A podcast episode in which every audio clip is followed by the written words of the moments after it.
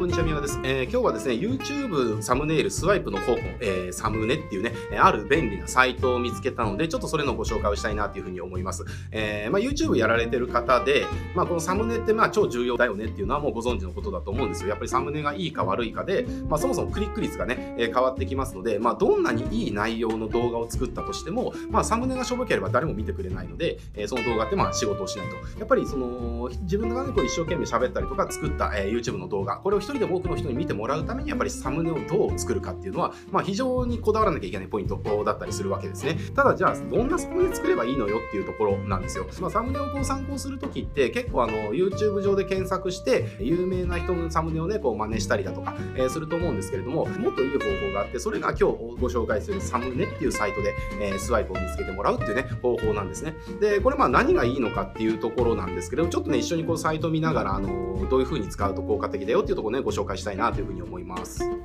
はい。えっと、まあ、これがね、サイトですね。えー、まあ、このサムネっていうところで検索してもらえると出てくるかなっていうふうに思います。で、これ、まあ、何がいいのかっていうと、まずカテゴリーで分かれてるんですよね。えー、だから例えば、じゃあビジネスとかやられてる人であれば、このビジネス教養みたいなところのカテゴリーで検索してもらうと、えー、要はそのカテゴリーでやってる人ですね。の、えー、こうやってサムネが、まあ、出てくるわけですね。ちょっとごめんなさい。なんか表示が遅いですね、これ。あ、表示してきました。まあ、こういう感じで、えー、といろんな風にあるわけですよね。まあ、これは何だろうこれ青白王子のやつかな。えー、違うか。うんまあそんな感じで、えー、まあ、ホリエモンなんちゃらとか、えー、まあこれひろゆきのやつとかね、えー、あんちゃんのやつとか、えー、これまあこんなに社長かな、やつとか、たいものですとかね、まあ、こういうふうにいろんなパターンのが出てくるんですよね。えー、なんでこのビジネスとかであれば、まあ、この辺が結構いけてるサムネですせみたいな感じで、えー、出てきたりするわけです。えー、で例えばじゃあ美容とかファッションとかあのカテゴリーでやられてる方であれば、まあ、この美容とかファッションっていうところを選んでいただいて、まあこういう感じでね、このジャンルで、えっと、まあ、いい感じのサムネってこういう感じだよっていうふうに紹介してくれてたりします。っていう感じで、まあ、カテゴリーでまず検索できるっていうところと、あとテイストっていうところでも検索できるんですよね。えー、じゃあ、例えば文字だけみたいなね。まあ、今文字だけのサムネって結構珍しいと思いますけれども、じゃあ文字だけのサムネで、じゃあ今どんなのがいいのみたいなところで、まあこういう感じで文字だけのやつとかね、えー、出てきたりするわけですね。で、シンプルなやつとか、じゃあどんなのがあるのみたいなまあ、こういう感じで、えー、と出てきたりするわけです。で、さらにテイストじゃなくてカラーですね。色味とかでも出てくるわけですね。だから赤系のなんかサムネってどんなのがあるのかなみたいな感じで。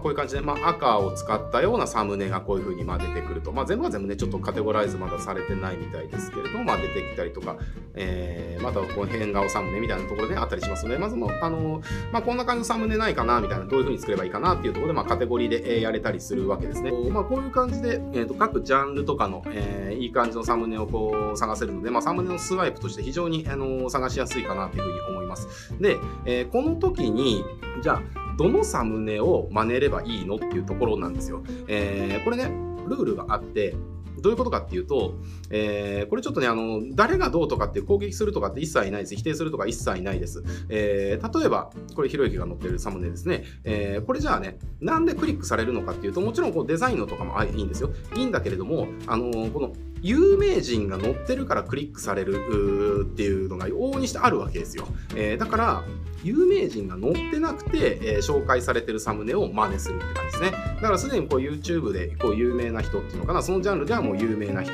が、えー、使ってるサムネとかではなくて、このジャンルで別に有名じゃない人がどういうサムネで、要はお客さんにクリックさせてるのかっていうところで、有名じゃない人が載ってるサムネっていうのを真似すると非常に効果的だったりします。えー、これちょっとね、サムネを真似するときの、え、結構ポイントだったりしますので、えー、ぜひこれはちょっとね、覚えておいてもらえるといいかなというふうに思います。はい、ちょっとね、今日はね、サムネっていうサイトを紹介させていただきました。で、えっ、ー、と、まあ、追加でちょっとね、あの余談になりますけれども、えー、YouTube やられてる方で、じゃあサムネのインプレッションクリック率ですね。まあ、インプレッションした後に、まあ、どのくらいのクリック率があればいいの？みたいな話なんですけれども、これ、あの、一般的には6%超えがね、えー、一つの基準とされております。えー、なので、まあ、YouTube やられてて、えっ、ー、と、自分の動画のインプレッションクリック率がですね、えー、3%しかないよとか4%しかないよっていう場合は、要はサムネの改善点はめちゃくちゃあるぜっていうことですね。えー、要は、表示されてるのに対して、えっ、と、クリックが、えーと、少ないということなので、まあ、これが6%超えてくるまでサムネっていうのはまあ改善のうちが絶対ありますということですね。えー、なのでこれちょっと一つの指標として覚えておいてもらえるといいんじゃないかなというふうに思います。